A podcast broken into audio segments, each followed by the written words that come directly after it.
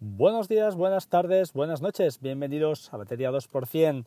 Estamos a domingo 11 de febrero de 2018 y programa número 178. Eh, he tardado más de una semana en grabar. Lo cierto es que, bueno, soy una semana bastante dura en el trabajo.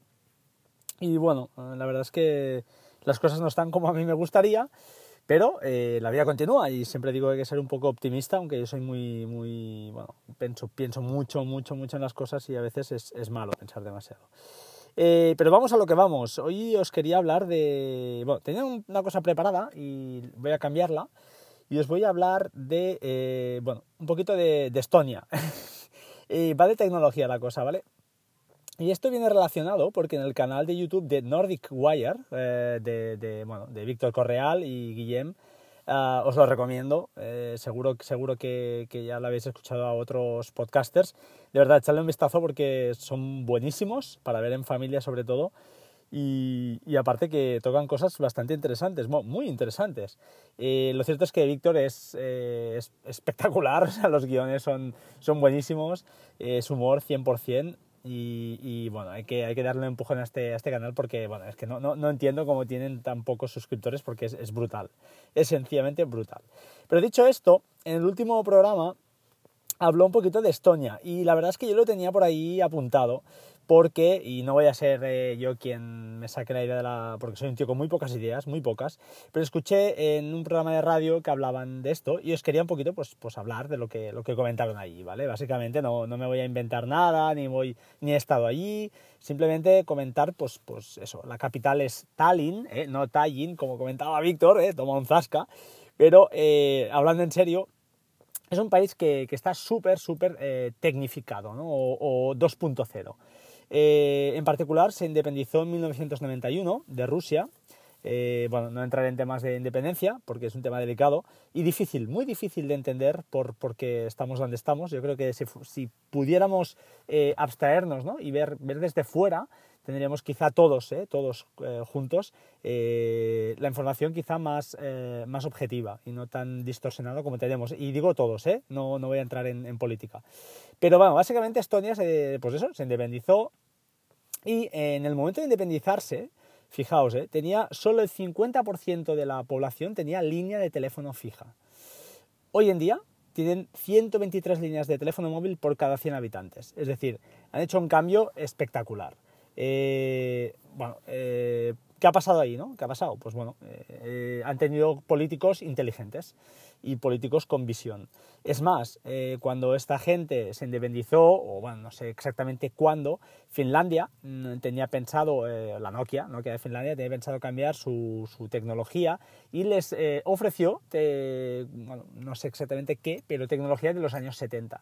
Y ellos dijeron que no, se negaron.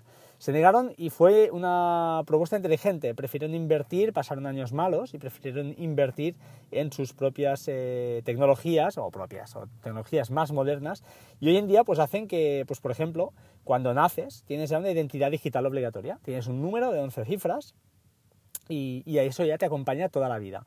Eh, luego hablaremos de qué va todo esto. ¿eh? Eh, conexión a Internet como derecho básico, así como la luz, como tener una casa y esas cosas que en algunas constituciones ponen muchas cosas muy bonitas y luego no las cumplen, bueno, las que les interesan. Pero en este caso, la conexión a Internet es un derecho básico. ¿vale? Es el país con más startups de Europa por habitante. Es una cuna de, de empresas brutal. ¿Por qué? Porque los trámites para crear una empresa pues son 20 minutos, todo digital, por Internet.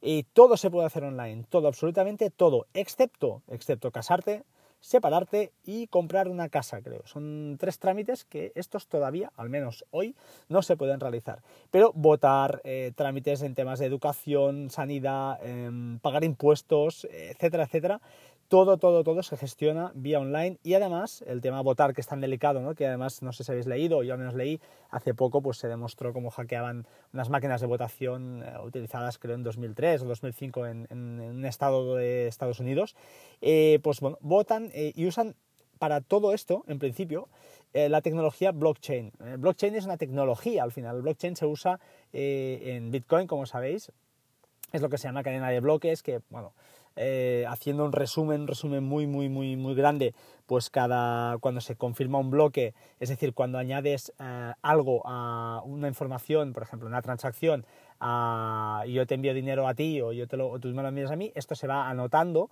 en, ese, en esa cadena de bloques. Y además esa cadena de bloques, cada bloque que se añade depende del anterior, con lo cual es muy difícil de falsificar, por no decir imposible, aparte de que está encriptado, además de que, bueno, esta tecnología mm, es distribuida, es decir, eh, a no ser que la mitad más uno, entre comillas, de los que estamos, eh, tenemos ese diario, ¿no? donde se van apuntando todas esas transacciones, lo modificáramos y a la vez, eh, pues no vale moverlo o, falsearlo en un sitio porque ya te digo, los que valen es lo que tenemos todos los demás. básicamente es un poquito así a grosso modo, pero la idea es esta, espero que la pilléis. Blockchain es una, tecnología que nos permite pues, saltarnos a esa centralidad eh, de una base de datos y es una tecnología pues, peer-to-peer, ¿no? distribuida, y donde hay una serie de procesos, funciones matemáticas, eh, eh de, de, ya os lo diré, de protección, eh, pues para que lógicamente sea lo más segura posible. Eh, os recomiendo, ya que estoy aquí, el podcast de Hablando Geek, de Federico Hatum, que hablan justamente el último de lo que es la criptomoneda y habla un poquito cómo funciona. Habla pues de lo que es la tecnología blockchain, eh, básicamente no lo dice directamente, pero bueno, sí que habla de los mineros, los que son los, los que confirman las transacciones, etcétera, etcétera. Pero me estoy yendo, me estoy yendo y básicamente lo que os quería comentar es eso, que Estonia ha integrado blockchain ya como tecnología en sus trámites, ¿vale? Mm, tiene un millón cien mil habitantes, importante, no es un país grande, pero que ya os digo, es, eh, a nivel eh, tecnológico pues han hecho un paso adelante y es más, programar es una asignatura obligatoria en las escuelas, algo que muchos podcasters de aquí ya están, eh, bueno, indicando que es el camino, ¿no? Mm, recuerdo especialmente a, a Mac y a, ya me saldrá, al de Apple, Apple, ah, ya no me saldrá el podcast ahora, me voy a hacer quedar mal, pero bueno, eh, JCF Muñoz creo, no sé si lo estoy diciendo mal, eh, bueno, es una manera de... Mm, que no todos los chavales se tienen que dedicar a programar, pero sí que es bueno que sepan cómo funcionan esas cosas, ¿no? Y cómo funciona el 2.0. No vale saber WhatsAppear, eh, no es saber cómo va el mundo digital, sino es un poquito, pues, cómo funciona ese peer-to-peer, que, hay, que hay un método de encriptación, si hay unos servidores eh, en medio, si no los hay, qué es todo eso, qué es una base de datos, qué es una tabla, qué es un registro, qué es un índice. Esas cosas yo creo que son básicas, eh, o hoy en día quizá no lo son, pero la gente que sube está claro que, que será vital, porque esto está, está entrando y va a entrar muy muy, fuerte. Eh, como ejemplo, en Estonia, por ejemplo, dicen que si tienes un accidente, el programa de radio lo explicaba una persona que vive 15 años allí, pues cuando tienen un accidente y localizan tu ID, eh, ya pueden eh, localizar todo tu historial médico, etcétera, etcétera. Eh, eso diréis, oh, es un ataque a la privacidad y tal. Bueno, la tecnología blockchain tiene una cosa muy chula, que es que tú, eh, cuando alguien mira algo de ti, bueno, primero tú le puedes dar permiso o no, eh, supongo, supongo que las entidades pues, que a nivel públicas tendrán acceso a tus datos, pero cuando ellos miran tus datos, tú sabes que los han mirado y eso está muy chulo, ¿vale? entonces, básicamente, pues se trata de que hay una, una descentralización de, de, datos, están todos los datos cruzados, que sería lo ideal, ¿eh? sería lo que nos interesaría aquí. Pero eh, bueno, ellos ya lo tienen y un país de un millón cien mil habitantes, o sea, alucinante. Skype eh, fue una de las ideas de, un, de un, desarrollador, perdón, fue una idea de un desarrollador danés, o dos, dos daneses y un, perdón, un danés, un sueco y un estonio. Y en 2001, fijaos, en 2005 la vendieron a eBay, ¿vale? Y ah, esto les sirvió para crear un fondo de inversión privado que en vez de patearse la pasta y dedicarse a vivir como comprarse Ferraris y esas cosas, pues estos tipos crearon un fondo de inversión privado para poder ayudar a, otras startups y crear pues justamente más riqueza. Vale, disculpad la interrupción, es que estoy esperando una hamburguesa de un par de hamburguesas desde Deliveroo y, y ha sido el momento ¿Por dónde iba?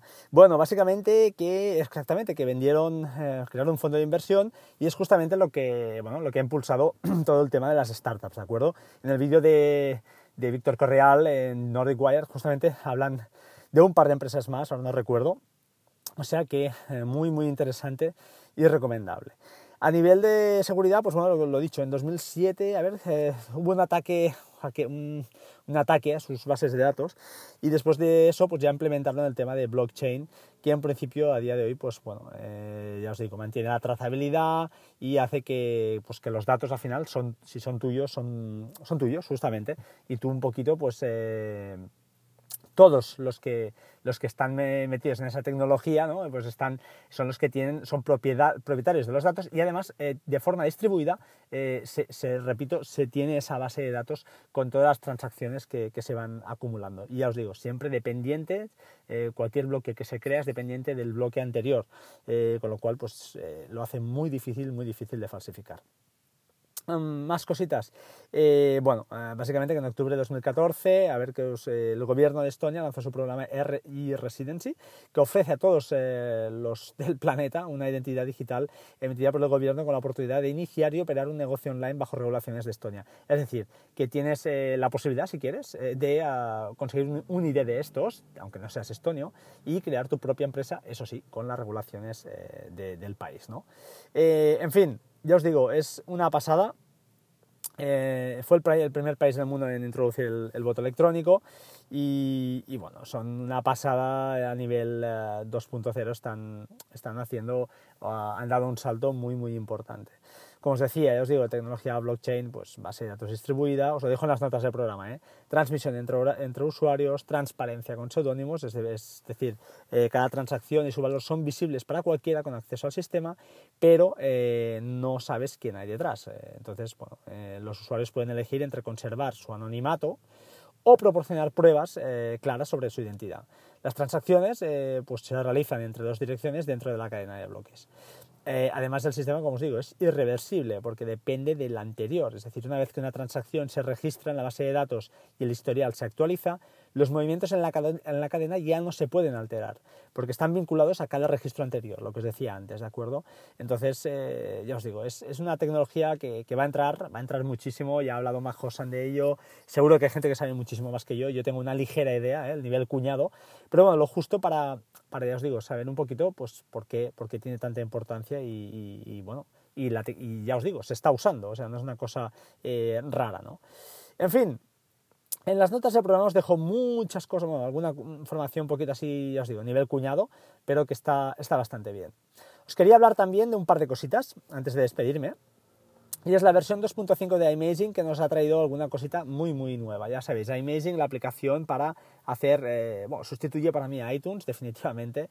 Es una auténtica virguería y estoy súper contento, ¿vale? Además, con la última actualización podemos ya guardar nuestras apps eh, en nuestro disco duro. Esto eh, se dejó de hacer en iTunes, creo, pero ahora aquí mediante iMazing lo permiten y esto siempre está bien pues porque si hay alguna aplicación que la quitan de, la, iTunes, Store, de la App Store, disculpad, pues, pues bueno, la tenemos ahí, la podemos cargar o guardar versiones antiguas que a veces nos interesan, o sea que, por ejemplo, en, Workflow nos, hubiera, me hubiera ido fantástico porque eh, con las versiones posteriores pues quitaron funcionalidades, con lo cual es una, una jodienda, hablando en plata, ¿vale?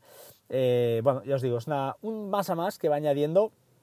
Yo, el teléfono de mi mujer y el de mi señora pues, eh, y el mío se van haciendo backup cada dos días. Esa copia encriptada se sube además luego en la nube por si, bueno, por si pasara algo en el NAS y siempre de forma encriptada, con lo cual, pues bueno, más que contento y le he probado, he probado hacer una restauración, ya os comenté con mi iPhone 6S Plus nuevo y funcionó, o sea que no puedo hablar más que, maravillas ¿eh? de, este teléfono. Además, además, algún despistado, alguien me preguntó, os ofrece los ciclos de batería, la carga de la batería, bueno, una auténtica pasada, ¿vale? Os la recomiendo, la vuelvo a recomendar y no me cansaré de hacerlo. Finalmente, eh, una cosa interesante, por favor, no, no os vayáis todavía. Eh, lo he llamado suscripciones para todo, pero es que es así, hay suscripciones para aplicaciones, eh, para, para, absolutamente casi, casi todo, ¿no? ¿Qué faltaba? Pues la tinta. Yo no sé si lo sabéis, yo al menos no lo conocía, y es un programa que no sé cuánto hace que está funcionando, de HP, que se llama Instant Ink, y es una auténtica pasada, o sea, la verdad. para aquellos que imprimimos poquito, está muy bien, porque hay una serie de impresoras que ellos venden, que aunque seguro si ya la tienes, pues ya está, ya entras en el programa. Eh, hay bastantes modelos, ¿eh? todos de, tinta, y ah, según el número de páginas que tú imprimas cada mes, eh, más o menos tú calculas, pagas un, fijo. Entonces, por ejemplo, hasta 15 páginas es gratis. ¿vale? Es una pasada, gratis. Hasta 50 creo que eran, eh, no recuerdo, creo que eran 2 euros o 3 euros. 100 eh, páginas eran 5 euros y 300 eran 10 euros. O sea, es una pasada. Eh, cosas que tienes que cumplir, pues bueno, básicamente tienes que cumplir que, pues, que la impresora esté conectada a Internet, da igual en, la impresión en color o en blanco y negro, vale lo mismo, vale igual una página que imprimas A que una, una página que imprimas una foto a color del, del, copón, y ellos cuando se va acabando la tinta te la envían a casa. Te la ponen en casa por 3 euros al mes. Además, se acumulan las, las páginas que imprimas de un mes, se acumulan al siguiente. Eso sí, con un tope. Es decir, si tú tienes un plan de 50 páginas y en un mes no imprimes, al mes siguiente podrás imprimir 100 pero ya no podrás aumentar más. Es decir, puedes ahorrar o puedes tener almacenado hasta tu tope, hasta tu, plan contratado. Si tienes contratadas 50, puedes tener 50 ahorradas. No, es decir, en total podremos tener 100 páginas eh, de tope ahorradas. Ya os digo, por 5 euros, una pasada. Yo lo tengo claro que la, no tengo impresora en casa, pero me iba a comprar una láser, estaba mirando una Brother y tal. No vale la pena. O sea, me voy a comprar una de estas que hay desde 60 euros, o sea, una miseria y a reventar, o sea, hasta que reviente, me da igual, eh, por 5 euros o por 3 euros es una miseria. Así que os lo recomiendo, os dejo el enlace de HP, es original, no, tengo, no, hay nada, lo veréis, os lo miráis y oye, aquel que lo tenga, ya os digo, para hijos de esas edades, ¿no? que empiezan a imprimir bastante, de 6 a 12, 15 años, que, que entonces sí que necesitan quizá pues más, imprimir más cosas, es la solución perfecta. Ahora sí, eh, después de pegaros el peñazo, son bueno, solo 16 minutos. Os voy a dejar, eh, como siempre, enlaces a la camiseta del podcast. He, he vendido cero camisetas, creo. o sea, estoy, estoy un poco triste. Bueno, no lo sé, la verdad es que no lo sé, hace tiempo que no entro. Pero bueno, a ver si os animáis y compráis alguna. Y nada más, ahora sí, como siempre, sed buena gente, no cuesta mucho, ¿vale? El mundo está lleno de cabrones y gente bastante, bastante sin conciencia, yo diría. No es que sean malos, que no tienen conciencia. Así que, ah, bueno, eh, lo importante es tener conciencia, saber lo que está bien y lo que está mal. Por mucho que os digan, por mucho que nos digan a veces, hay cosas que no se pueden eh, defender. Y ahí lo voy a dejar. Un placer, gracias, hasta pronto, chao, chao.